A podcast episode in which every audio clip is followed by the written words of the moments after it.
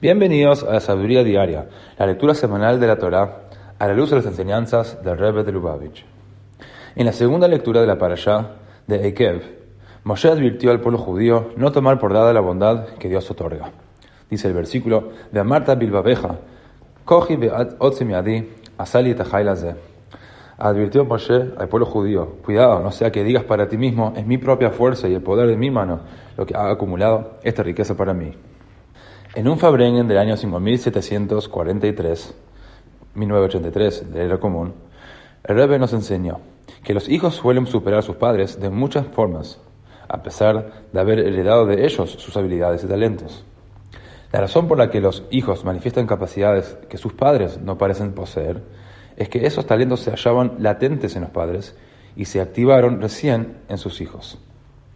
De manera paralela, Dios llama al pueblo judío sus hijos, él nos ha encomendado llevar al mundo a su completitud. Y para ello nos ha otorgado una cuota de poder a la que Él ha renunciado.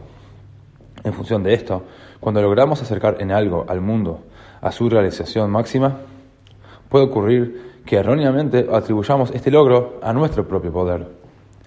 En previsión de esto, la Torah nos recuerda que así como los hijos deben a los padres sus poderes superiores, ya que fue de ellos que lo heredaron, también nosotros debemos recordar que todo el poder del que disponemos para alcanzar grandes logros en este mundo lo debemos a Dios.